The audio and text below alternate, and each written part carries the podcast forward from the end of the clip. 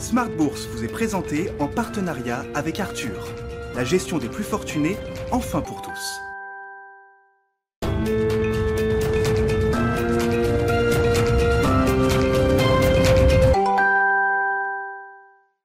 Bienvenue dans Smart Bourse, votre double dose quotidienne de marché en direct sur Bismart. Chaque jour à la mi-journée, 12h30, 13h et le soir, la grande édition pendant une heure à partir de 18h30. Au sommaire ce soir, un rebond des marchés actions qui se poursuit en deux séances. Hier et avant-hier, les indices européens, les indices américains ont effacé le trou d'air de lundi et le chemin est donc redevenu plus positif avec une, une séance de hausse encore euh, aujourd'hui à mi-journée en Europe en tout cas et un CAC 40 qui franchit à nouveau les 6000 500 points avec l'aide notamment des résultats du jour et des très bons résultats de Publicis par exemple, hein. la valeur au sein du CAC 40 qui a publié ses résultats euh, ce matin et le rattrapage est plus rapide que prévu pour l'activité de Publicis.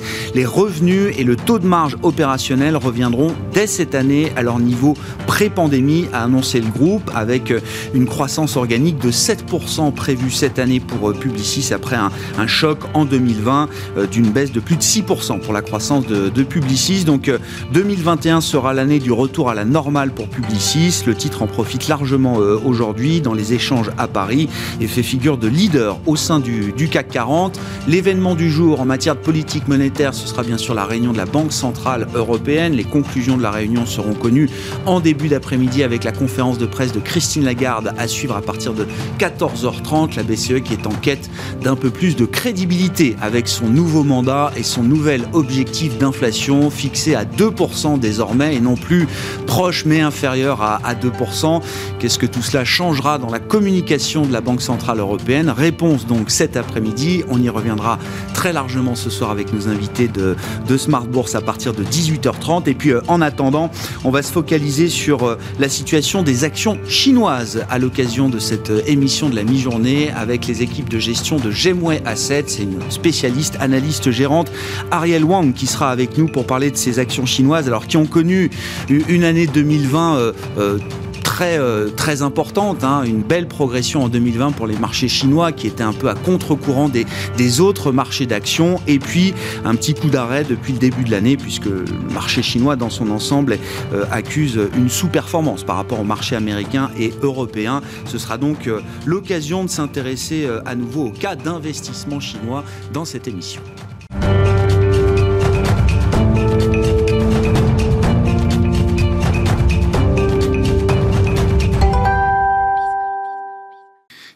Partout ou à peu près sur les marchés européens à mi-séance, les infos clés résumées par Nicolas Pagnès depuis la salle de marché de Bourse Directe.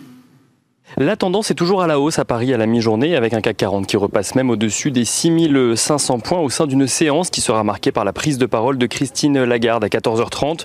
La présidente de la BCE s'exprimera sur le nouvel objectif d'inflation annoncé il y a quelques semaines maintenant. La BCE passe en effet d'un objectif proche mais inférieur à 2% à une cible symétrique d'inflation à 2%, c'est-à-dire que l'inflation pourrait à présent aller temporairement en dessous mais également temporairement au-dessus donc de cet objectif de 2%, rejoignant ainsi la stratégie de la Fed sur le sujet. Une décision dont les investisseurs attendent de savoir à présent si elle aura un impact sur la politique monétaire de la BCE et notamment sur son soutien à l'économie européenne. Sur ce sujet, les investisseurs suivront également euh, de manière très attentive ce qu'il pourrait advenir du PEP, euh, e du programme de soutien à l'économie, donc euh, en lien avec la pandémie, alors que celui-ci était initialement prévu pour prendre fin en mars 2022.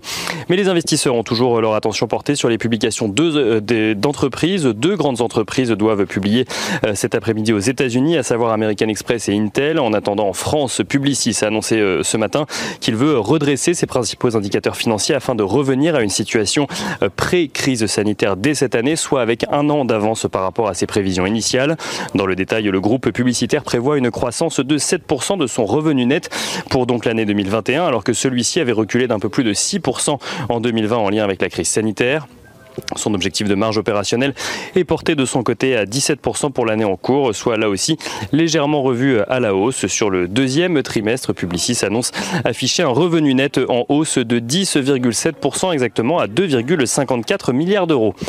Getlink continue de son côté en revanche à subir la crise sanitaire mais aussi le Brexit, deux éléments qui ont fortement perturbé le trafic du tunnel sous la Manche. Getlink qui affiche une perte nette de 123 millions d'euros contre une perte de 79 millions d'euros au premier semestre 2020. Ipsos voit de son côté son bénéfice rebondir au premier semestre.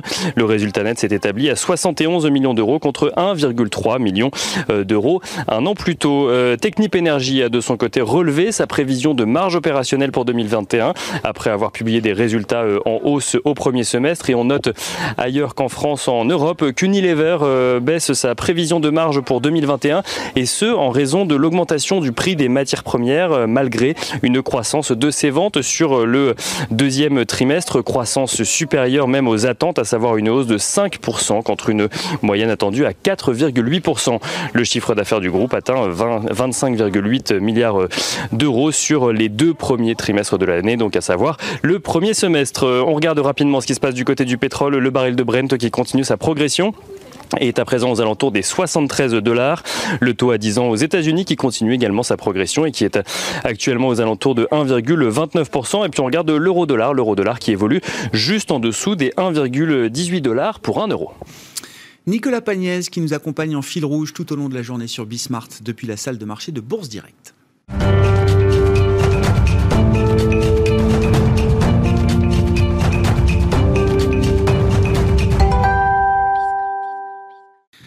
La vague Delta change-t-elle la donne? C'est la question qu'on se pose aujourd'hui encore. Et Thomas Kosterg est avec nous en visioconférence depuis euh, Genève pour nous apporter quelques éléments de réponse en lien avec l'économie américaine notamment. Bonjour Thomas, merci d'être avec nous. Vous Bonjour êtes économiste senior en charge de suivre les États-Unis chez Pictet Wealth Management à, Genève. Évidemment, alors cette vague Delta, c'est le grand sujet de discussion euh, du moment sur les marchés avec euh, toute l'émotion que ça peut soulever. Mais chez les économistes également, il faut remettre un peu le nez sur les courbes de, de l'épidémie avec euh, des hospitalisations, des décès qui restent à des niveaux très très faibles par rapport euh, au phénomène exponentiel des nouveaux cas positifs. Euh, Thomas, certes, cette vague intervient dans un contexte où le taux de vaccination aux États-Unis ou en Europe a atteint quand même des niveaux relativement décents par rapport aux vagues précédentes. Néanmoins, est-ce qu'il faut s'interroger quand même sur un certain nombre de conséquences économiques liées à ce nouveau stress sanitaire aujourd'hui? Oui, tout à fait. Alors, je pense que tout le monde regarde ce qui se passe au, Royaume-Uni. Hein. C'est un cas très intéressant puisqu'on a donc une remontée très forte hein, des, cas de coronavirus. Euh, on est hein, sur un trend d'environ, on a 50 000 cas euh, d'infection par, jour, ce qui est euh, donc très très élevé. Mais en effet, comme vous le dites, les hospitalisations et les décès ne, montent que de façon très, très mesurée. Hein. Donc il y a vraiment, on a un peu quelque part cassé la courbe entre d'un côté les infections et les décès et, hospitalisations. Et d'un point de vue de, santé publique, vraiment, c'est les hospitalisations qui, comptent. le Royaume-Uni aussi intéressant pour l'impact hein, sur, sur l'économie. on a un, gouvernement de Boris Johnson hein, qui, souhaite réouvrir complètement euh, l'économie, puisque le, 19 juillet, c'était donc la, grande réouverture même si euh, c'est une réouverture avec une astérisque, puisque euh, je, le rappelle, hein, ce qui se passe au, Royaume-Uni, c'est intéressant. Vous avez donc l'application Test and Trace de, du NHS qui en fait se met à biper tous les cas contacts. Or, on se rend compte qu'il y a eu 500 000 personnes qui ont été bipées en une semaine. Or, ces gens donc euh, doivent rester euh, chez soi, puisque la mesure gouvernementale, c'est que même les vaccinés doivent rester chez eux s'ils sont bipés par cette application, euh, et ce jusqu'à à peu près mi-août. Hein. À mi-août, les vaccinés pourront enfin ne, pas être confinés. Et ce qui est intéressant d'ailleurs, hein, je, l'ajoute, c'est que quand on reste chez soi et qu'on ne peut pas aller travailler, on gagne, entre guillemets, 500 livres sterling donc de, de primes pour rester chez soi. Tout ça pour dire, euh, c'est un cas donc intéressant, hein, le Royaume-Uni qu'on regarde de, très près, et c'est pour dire qu'il y a donc deux canaux importants à, à regarder, à observer pour l'impact économique. L'un, c'est est-ce qu'il y a des mesures de contrainte sur l'activité économique? Donc on le voit dans le cas du Royaume-Uni, il n'y a pas de, volonté de reconfiner, mais néanmoins, il y a cette fameuse application qui quand même oblige les gens qui ont été cas contact à rester chez eux. Et donc là, en effet, on voit déjà des disruptions euh, dans, les, dans les business, hein, notamment dans tout ce qui est vente au détail, les restaurants, il y a des, il y a des vrais manques de personnel. Et de l'autre, euh, et ça c'est un, facteur qui sera beaucoup plus euh, dilué et plus difficile à, observer, c'est quelle est la confiance des consommateurs. Est-ce que le consommateur se sent pas en bonne confiance pour retourner aller consommer, retourner au restaurant, etc. Enfin, en tout état de cause, euh, il est fort à penser que on est dans une économie où certains services vont être voilà, durablement affectés. Hein. Je pense que maintenant, il faut, faut, faut l'acter, hein, le fait que la, pandémie s'inscrit maintenant dans la durée, donc notamment dans les services, dans les loisirs, hein, toutes ces activités qui risquent d'être durablement affectées. Mais j'ai envie de dire, par ailleurs, on a eu des mesures gouvernementales de soutien à l'économie qui vont elles aussi se pérenniser. Et donc c'est ces deux forces hein, qu'il faut euh, balancer euh, pour nous les, euh, les économistes. Oui, justement. voilà. Donc dans le cas des, oui, allez-y Thomas, je vous en prie. Non, non, c'est très intéressant. dans le cas des États-Unis, c'est un peu la même chose. Donc on a aussi une montée très forte des cas. On, est, on a dépassé là environ 60 000 cas par jour, mais on a aussi donc un décalage entre la montée des cas et, et, les hospitalisations et les décès effectivement. Alors on va voir si on peut récupérer euh, Thomas. Thomas Kosterk donc euh, depuis euh, depuis Genève, petit problème de liaison avec le système de visioconférence. On va voir si on peut récupérer euh, Thomas. Non, mais intéressant euh, effectivement, hein, parce qu'on voit bien, c'est pas tant les, mesures euh, sanitaires qui provoquent des tensions et des frictions, mais il y a quand même un certain nombre de motifs effectivement qui impliquent que les gens restent encore à domicile. Le système britannique qui a été décrit par Thomas. Thomas, on vous a retrouvé en visioconférence depuis Genève. Non, mais vous le dites, vous l'expliquez très bien. S'il faut intégrer un, une pandémie qui s'inscrit dans une durée plus longue que prévu vu, même avec un taux de vaccination, vous l'avez très bien expliqué, il y a quand même des canaux de transmission qui peuvent entraver encore la, reprise économique, notamment dans l'activité de service.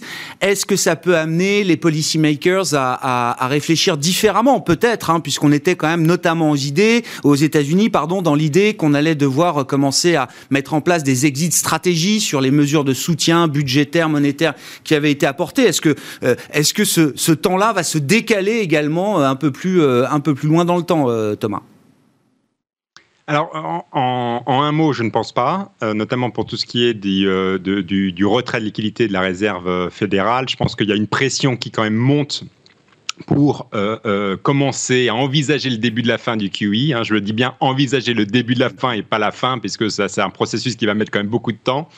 mais il y a quand même une idée, notamment aux États-Unis, qui est que voilà, le QE a beaucoup dopé les actifs financiers, le prix euh, des, maisons, euh, et donc il y a quand même euh, une ligne de critique qui vient de ce côté de voilà, on, a des conditions financières qui sont trop accommodantes, et il est temps de retirer, comme on dit, le, bol de punch de, la, de fête. Hein. Et donc le QE permettrait, donc arrêter le QE permettrait un peu de enlever un peu d'accommodation des marchés financiers et du marché immobilier. Et c'est vrai que de l'autre côté, vous avez hein, ce variant Delta. Et on sait que la Fed, euh, par nature, et notamment hein, Jérôme Powell lui-même, est beaucoup plus inquiet de la pandémie, de ses conséquences sur l'économie, que la moyenne des observateurs euh, aux États-Unis. Euh, les deux seront évidemment à balancer, mais à court terme, je pense qu'on est quand même sur un train plutôt bon sur l'économie américaine. On devrait avoir des bons chiffres de l'emploi euh, qui seront annoncés début août concernant le mois de, juillet. Euh, et donc tout ça va quand même euh, garder en place un, agenda du tapering qui, je le rappelle, hein, s'annonce plutôt pour une annonce formelle en fin d'année pour un début l'année prochaine et après une approche très graduelle. Mais voilà, je ne pense pas que le Delta, le variant Delta, mm. soit en mesure de stopper toute la machine. Bon, très intéressant. Pour conclure, peut-être sur le, euh, euh, le, carnet du jour, euh, Thomas, parce que les banques centrales, les politiques monétaires, ce sont aussi des hommes et des femmes, des personnalités. Visiblement, c'est ce qu'on pouvait lire dans le Wall Street Journal hier. Je crois l'administration Biden est suffisamment satisfaite du travail de Jérôme Powell à la tête de la Fed pour le reconduire pour un, un nouveau mandat. C'est ce qui est conforme aux, aux, attentes des observateurs dont vous faites partie, Thomas? Oui, moi je pense en effet que Jérôme Powell a de grandes chances d'être euh, d'être réélu. Après tout, hein, il mène une politique monétaire euh, donc très euh, accommodante. Il hein. n'y a, y a, rien à redire, même plus accommodante que son son prédécesseur Janet Yellen, qui est maintenant ministre des, Finances. donc au niveau de la politique monétaire, il n'y a rien à dire. Voilà, les lignes de critique, je pense concernant Jérôme Powell, c'est plutôt concernant sa casquette de régulateur bancaire, où là, voilà, il y a eu certaines critiques démocrates qui ont été qui ont été faites, mais concernant la politique monétaire, on a une politique monétaire donc très accommodante avec de facto, hein, disons-le encore une fois, de facto, la Fed a un rôle implicite d'aider au financement du déficit euh, euh, public euh, américain et la Fed remplit ce rôle de façon parfaite. oui, oui, ça, a même été euh, euh, crédité par Janet Yellen elle-même. La Fed fait un, bon travail, voilà, euh, en ce moment. C'est le jugement qu'elle a pu émettre ces derniers jours. Merci beaucoup Thomas. Thomas Coster qui était avec nous en visioconférence depuis Genève, économiste chez Pictet Wealth Management.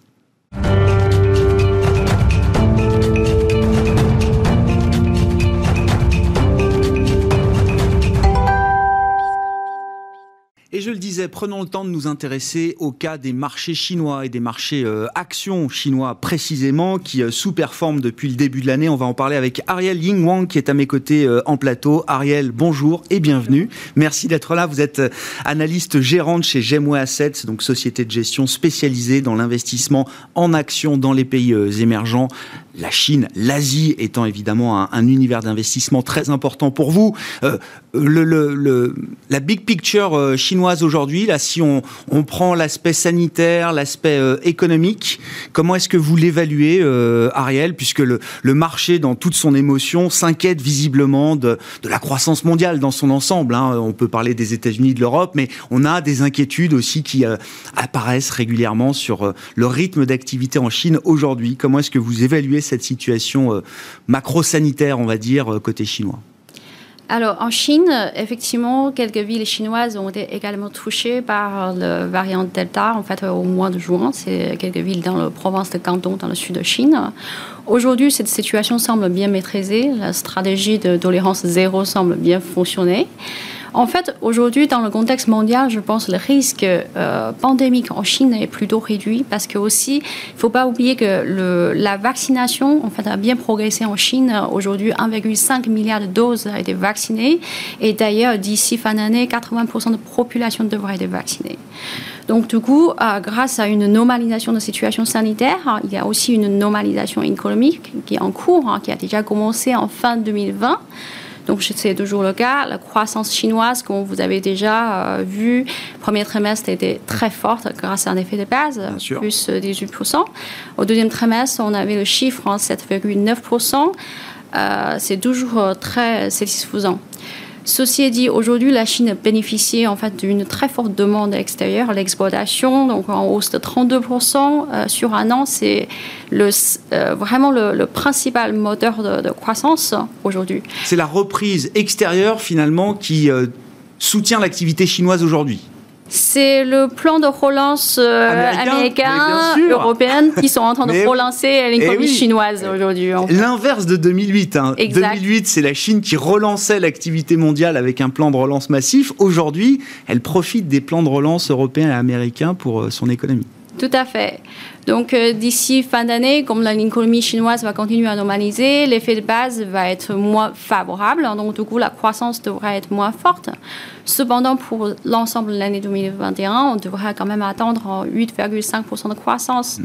bien supérieure à l'objectif gouvernemental qui se fixait à 6% plus. Hmm. C'est alors c'est toujours compliqué effectivement de, d'évaluer précisément le, rythme d'activité euh, en Chine. Il y, a, il, y a, des signaux intéressants à suivre peut-être du côté de la, banque centrale euh, chinoise. D'accord, la Chine, l'activité chinoise se normalise. Hmm. Euh, on voit néanmoins que la banque centrale chinoise est un peu plus proche peut peut-être euh, d'une politique monétaire moins restrictive, plus souple. Il y a déjà eu euh, une mesure qui est entrée en vigueur mi-juillet, je crois, pour assouplir les ratios de réserve obligatoires des banques. Est-ce qu'il y a un, signal à retirer justement quand même de cette mesure de politique monétaire? Et est-ce que cette mesure-là en appelle d'autres demain? Est-ce qu'il y a un soutien monétaire à attendre aujourd'hui en Chine alors, euh, effectivement, la Banque centrale a baissé le taux de réserve obligatoire pour le secteur bancaire de 12,5% à 12% il y a une semaine, enfin le 15 juillet. Et c'était une grande surprise pour le marché. Pourquoi? Parce que contrairement à d'autres grandes économies, la Chine a adopté en fait euh, un resserrement monétaire depuis fin de l'année dernière. Pour vous illustrer un peu le contexte, l'année dernière, pour financer 2,3% de croissance, euh, la croissance de crédit était de 13,3%. Or, cette année, pour financer 8,5% de croissance économique, la croissance de crédit sera seulement de 11,5%. Mmh. Donc, du coup, la, la baisse de taux de réserve il y a une semaine, c'était vraiment une surprise.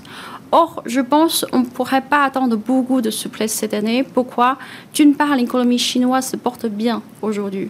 Et aussi, je pense qu'il y a aussi ce, cette conscience de risque à long terme hein, parce que l'économie chinoise aujourd'hui est beaucoup plus endettée par rapport à il y a quelques années.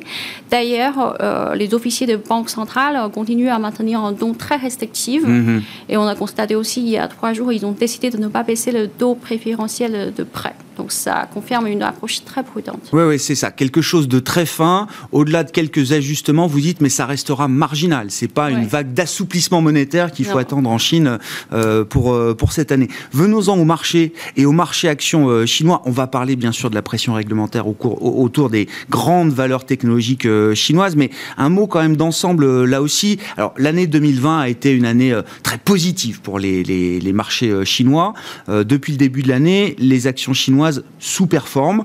Euh, comment vous expliquez justement cette euh, sous-performance des marchés euh, chinois par rapport aux marchés européens, par rapport aux marchés américains alors, pour rappeler le contexte, l'année dernière, comme vous avez dit, la performance était exceptionnelle pour le marché chinois parce que le marché A, le marché domestique, et aussi MSCI China, qui est aux États-Unis, ont affiché 27% de performance. Mm plus 7% de monnaie euh, yuan par rapport au dollar, donc c'était vraiment exceptionnel.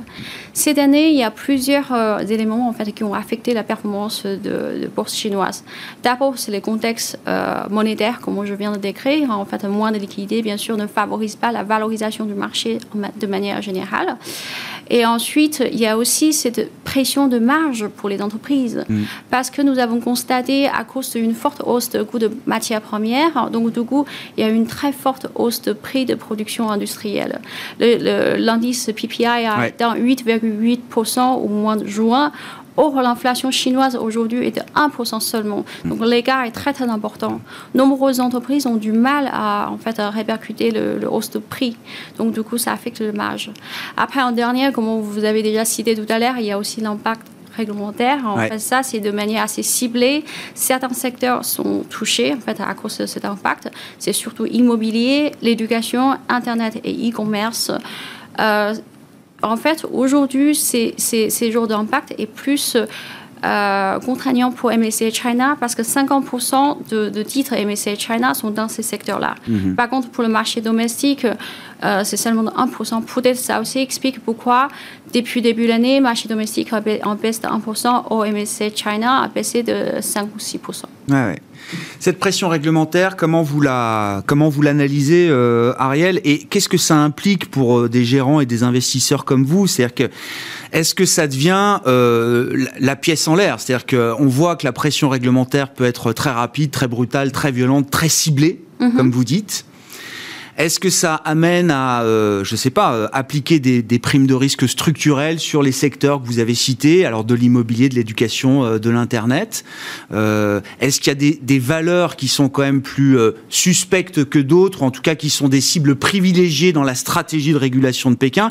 Comment vous analysez cet environnement qui s'est quand même fortement durci là sur les, les derniers mois et les derniers trimestres? Tout à fait. Euh, je pense d'une manière générale, en fait, euh, c'est pas quelque chose de nouveau en Chine. C'est déjà arrivé dans le passé. Cette fois-ci, euh, l'impact réglementaire a vraiment durci depuis novembre 2020, donc suite à l'introduction ou la tentative de l'introduction en bourse de Ant Financial. Donc depuis, il y avait euh, l'introduction de loi antitrust en novembre 2020 et l'ensemble de l'environnement réglementaire reste très compliqué. Alors, euh, d'une manière générale, je pense que le but du gouvernement, ce n'est pas de tuer ces secteurs, parce qu'il ne faut pas oublier que ce soit Internet, éducation, e-commerce, tous ces secteurs font partie de nouvelles économies chinoises. En fait, euh, l'économie chinoise est trop dépendante de ce secteur. Mmh. Ceci est dit, pendant nombreuses années, les grandes entreprises ont profiter en fait euh, des soutiens gouvernement et aussi en l'absence de recommandations. Donc du coup, la croissance était très très importante. Aujourd'hui, je pense qu'il y a aussi euh, une volonté de rattraper ces erreurs de passé, si je peux me permettre de dire. Euh, donc du coup, c'est d'être plus en ligne par rapport à d'autres pays. Donc ça, c'est la première chose. Après, effectivement, pour les sociétés d'Internet et e-commerce, dorénavant, en termes de croissance, devrait être moins forte. Je pense qu'il y aura plus de, concurrence. voilà. Euh, Donc ça change quand même structurellement le cas d'investissement autour de ces grandes plateformes. Vous dites, euh, il y aura plus d'intensité concurrentielle, il y aura moins de levier de croissance débridé. Donc on va, là pour le coup aussi, on va euh, venir à quelque chose de plus normal en termes de croissance pour ces, ces entreprises-là. Hum, structurellement, je ne pense pas. Pourquoi? Parce qu'aujourd'hui, si, d'après nos, échanges avec les entreprises, hein, d'une manière générale, tous les grands groupes, ils sont en fait euh, tous conscients de ce risque, ils sont tous en train d'adopter mhm. en fait euh, des euh, nouvelles pratiques, que ce soit vis-à-vis des consommateurs ou vis-à-vis des marchands. Donc probablement d'ici je dirais court terme, il y aura vraiment cette prise de conscience de part des investisseurs sur valorisation de ces entreprises. Mhm. Mais ceci est dit, cette année, en fait, est aussi une année exceptionnelle pour les sociétés d'Internet chinois parce qu'il s'agit aussi d'une année d'investissement. Donc, du coup, si on parle de multiples, en fait, on, se compare aussi avec les earnings qui sont vraiment euh, faibles hein, par rapport aux niveaux historiques. Mais probablement, je pense, pour les sociétés qui sont cotées en bourse américaine, euh, je dirais le, le, prime de risque devrait être plus important. Parce que d'une part, il y a la réglementation, euh, l'environnement réglementaire en Chine qui n'est pas très favorable. Mm. En plus, il ne faut pas oublier que le contexte américain en soi est compliqué. Mm. Donc, euh, par exemple, on ne sait pas, les sociétés qui ont une structure VIE, en fait, quel est le sort en 2024 Est-ce qu'ils vont devoir retirer le bourse? Ou comment ça se passe? Il y a beaucoup, beaucoup d'incertitudes. Où est-ce que vous avez envie d'investir là sur les marchés actions euh, chinois aujourd'hui? On parle des techs. Est-ce que la, pression réglementaire qui a quand même euh, euh, rabaissé les valorisations de ces, entreprises, est-ce que j'allais dire le, gros de ce re-rating, est-ce qu'il est déjà derrière nous? Est-ce que c'est déjà des opportunités pour vous en tant qu'investisseur de, long terme hein, J'entends? Est-ce que c'est encore trop tôt?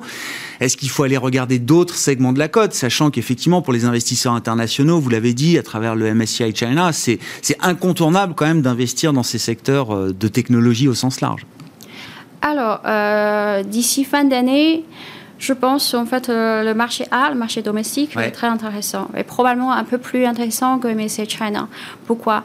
D'une manière générale, le contexte macro devrait être un peu plus porteur en fin d'année, en fait, à cause ou grâce à ce petit assouplissement monétaire, mhm. d'une part. Après aussi, je pense que la forte hausse de matières premières devrait marquer une pause. Donc, du coup, il y aura moins de pression sur le marge d'entreprise. Troisièmement, euh, comme je viens de citer, en fait, d'une manière générale, comme il y a moins de en fait, pression réglementaire euh, euh, sur le marché A, en plus, ces, ces, titres, ils n'ont pas le le souci de, de, pression de la part du gouvernement américain. Donc, ils sont plus à l'abri, d'une manière générale. Après, qu'est-ce qu'on aime? On aime beaucoup les sociétés de consommation parce que euh, probablement pour le deuxième semestre, la, reprise de consommation devrait être plus forte. Mm-hmm. Euh, nous estimons que la consommation va devenir de nouveau en fait un, moteur de la croissance chinoise ensuite, euh, dans, le, dans ce secteur-là, il y a pas mal d'entreprises qui sont très intéressantes, qui ont de pouvoir, en fait, euh, pricing power, le pouvoir tarifaire, donc qui peuvent augmenter les prix, en fait, pour protéger l'image. Par exemple, vous avez peut-être déjà entendu de parler de Nining, le like chinois. Vous avez peut-être euh, déjà entendu parler de China Duty Free, donc dans le, plus gros opérateur de duty free en Chine ou les sociétés de luxe françaises, Hermès, euh, LVMH, ils sont aussi très bien positionnés. Il faut profiter de cette tendance domestique. mais c'est intéressant. Hmm. Il y a l'idée de revenir sur quelque chose de très domestique en termes de thématique. Oui. Alors que toute la partie, on va dire, internationale, vous dites, elle va peut-être se, se, se, réduire un, petit peu. C'est vraiment le domestique là qui va vous intéresser sur le marché chinois euh, d'ici la fin de l'année. Tout à fait. Et surtout sur le marché domestique, il y a pas mal de valeurs uniques aussi. Euh, tout à l'heure, j'ai parlé de consommation, mais il y a aussi, dans le, par exemple, euh, transition énergétique, vous avez de très belles entreprises de style Longi Green ou CATL. Longi, c'est le plus gros fabricant de panneaux solaires au niveau mondial, ouais. 20% de bas de marché.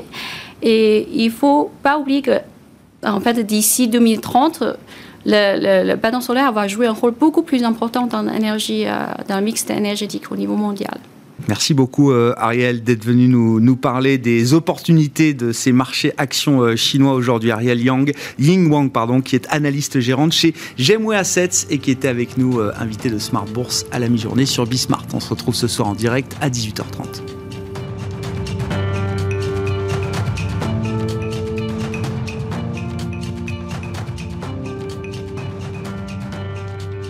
Smart Bourse vous a été présenté en partenariat avec Arthur la gestion des plus fortunés, enfin pour tous.